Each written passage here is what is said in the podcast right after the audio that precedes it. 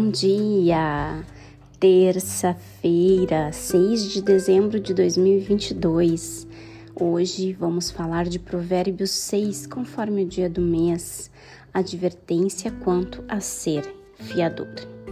Filho meu, se serviste de fiador ao teu próximo, se com um aperto de mão te comprometeste com um estranho, ficaste enredado pela declaração de saíram, que saíram da tua boca, então és prisioneiro de tua própria palavra. Agora, filho meu, considerando que caíste nas mãos do teu companheiro, vai e humilha-te diante dele, insiste, incomoda, importuna esse teu próximo.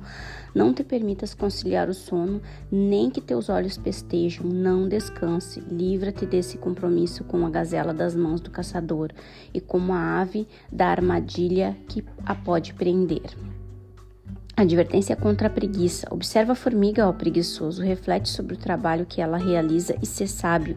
Mesmo não tendo um chefe, nem supervisor, nem comandante, armazena suas provisões no verão e na época da colheita junta seu alimento com toda a disciplina. Ó preguiçoso, até quando ficarás deitado?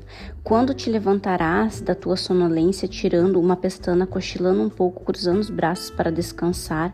Tua iminente pobreza te aterrorizará, a tua necessidade te assaltará como um ladrão armado. Advertência contra a maldade. O caráter do perverso é maligno, caminha de um lado para o outro, murmurando atrocidades.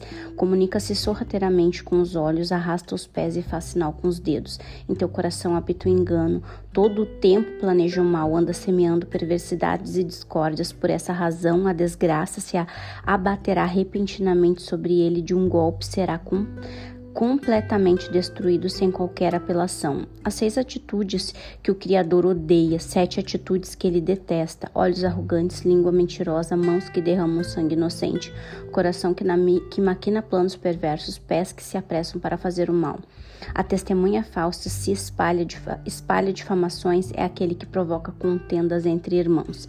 Advertência contra o adultério, filho meu, obedece à orientação de teu pai, não abandones o ensino de tua mãe.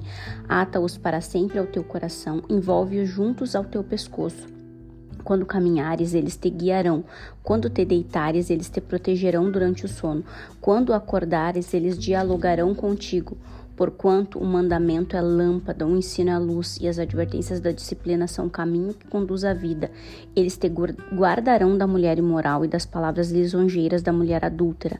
Não cobices no teu coração a tua sua beleza, nem te deixes seduzir por seus olhares, pois o preço de uma prostituta é um pedaço de pão quando comparado ao objetivo da adúltera que vive rodando a caça de vidas preciosas. É possível alguém até a fuga próximo ao próprio peito sem queimar a roupa? Pode alguém andar sobre a brasa sem queimar os próprios pés? Assim acontece com quem se deita com a mulher alheia. Ninguém que a toque ficará sem castigo. O ladrão não é execrado. Se faminto furta para matar a fome?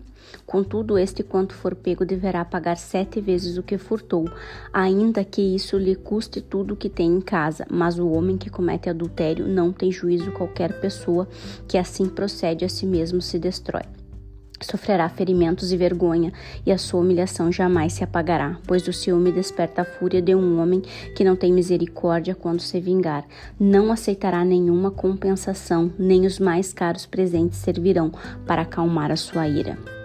Irmãos, hoje Provérbios 6 trouxe essas mensagens ao coração de vocês, advertência contra, contra ser fiador, contra a preguiça, contra a maldade e contra o adultério.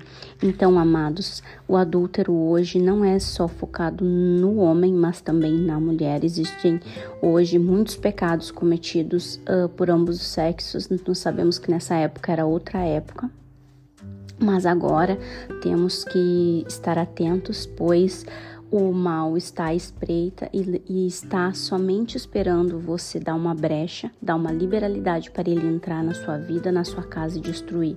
Lembre-se, prazeres momentâneos passam, mas a vida eterna, ela é conquistada por esforço, por dedicação, principalmente pela fé. Então, entrega teu caminho ao Criador, confia nele e o mais ele fará. Beijo no coração de todos.